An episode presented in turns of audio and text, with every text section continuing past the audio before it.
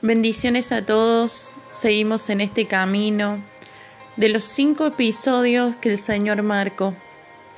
Espero que cada palabra que salga de mi boca sea de bendición para su vida.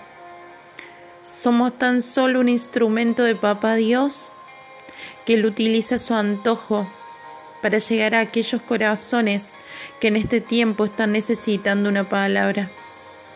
No quiero que escuches a nadie Quiero que en este momento escuches lo que Dios planificó, lo que yo creo que Dios planificó en este día para que puedas ser más que bendecido o bendecida. El capítulo de hoy se llama Una fe integral. Hoy pensaba en todas las veces que Dios puso en mi vida una situación para vivir una fe integral. ¿Qué es fe integral? Integral quiere decir que comprende todos los aspectos necesarios para estar completos. Una fe integral sería una fe completa. Una fe en todas las áreas. No una fe en un área donde yo, yo tengo más control y puedo controlar que suceda, sino una fe en todas las áreas. Tenemos un Dios integral. No tenemos un Dios que es un Dios solamente del alma es un Dios del alma, del cuerpo, del espíritu. Es nuestro Dios de nuestra vida, de nuestros sueños, de nuestros anhelos. No hay nada que pueda quedar fuera de la voluntad del Padre. Me encanta porque el Señor siempre nos muestra a través de distintas situaciones que Él es rey. Y lo ha hecho durante el transcurso del Génesis al Apocalipsis un montón de veces. Les voy a dar algunos ejemplos para que puedan ver que muchos tuvieron que tener una fe integral sin importar lo que estaban viendo. ¿Qué es lo que sucede en nuestra vida? Muchas veces no estamos viendo lo que nosotros queremos y estamos viendo totalmente opuesta la situación a la que nosotras estamos buscando.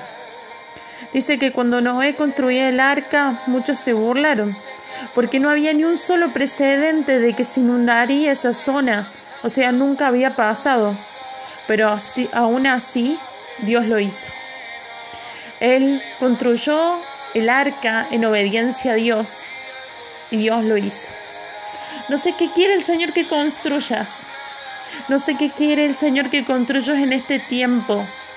No sé si eso que quiere que el Señor construyas no tiene procedente de, que, de frutos. Pero si el Señor te mandó, Él lo hará. Dice que cuando David iba a eh, enfrentar a Goliat, los hermanos lo mandaron a cuidar a las ovejas. ¿Cuántas veces te mandaron a hacer otra cosa que no venía del Padre? Pero aún así Dios te manda a hacer lo que Él te pide, porque en esa área te va a ser más que vencedor, más que vencedora. No sé qué estás esperando para tomar la actitud de David. No sé qué estás esperando para obedecer al Padre para que suceda. También tenemos una historia que es la que más amo. Cuando Ana fue y clamó por su hijo, la dieron por borracha. ¿Cuántas veces te habrán dado por alguna cosa que no sos? Pero sabes qué? Dios lo hizo. Dios lo hizo, le dio un hijo a esa mujer y el que más amo de todos.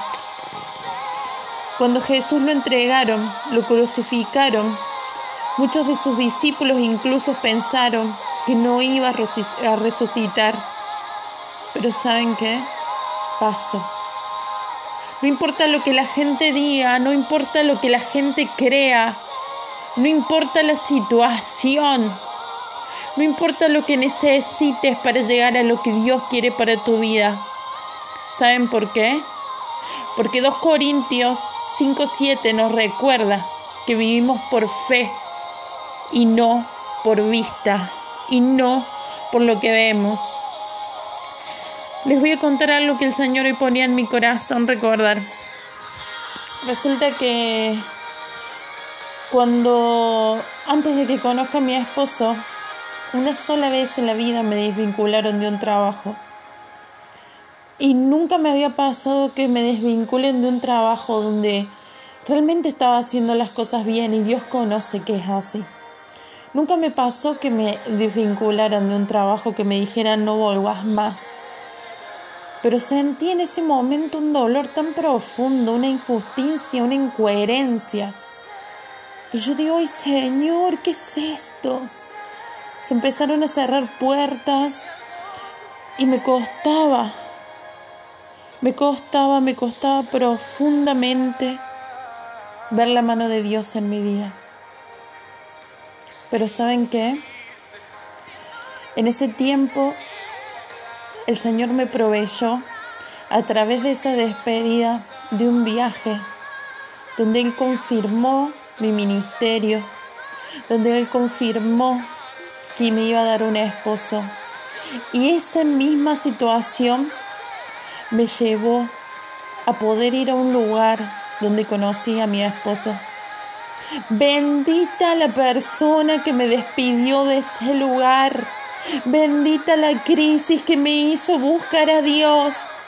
Bendita las personas que no creyeron en mí, porque fueron las que me acercaron un propósito eterno.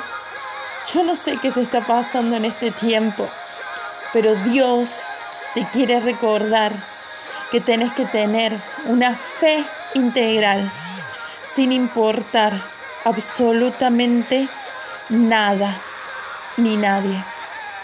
En esta hora, Señor, te doy gracias, papá, por cada uno de los que se escuchan esta serie, Señor. Bendito Dios, papá, porque nosotros en esta hora estamos provocando el cielo para que esa fe integral venga sobre nuestra vida. Bendigo los procesos y bendigo las situaciones que nos acercan, Señor, a la profundidad de tu amor.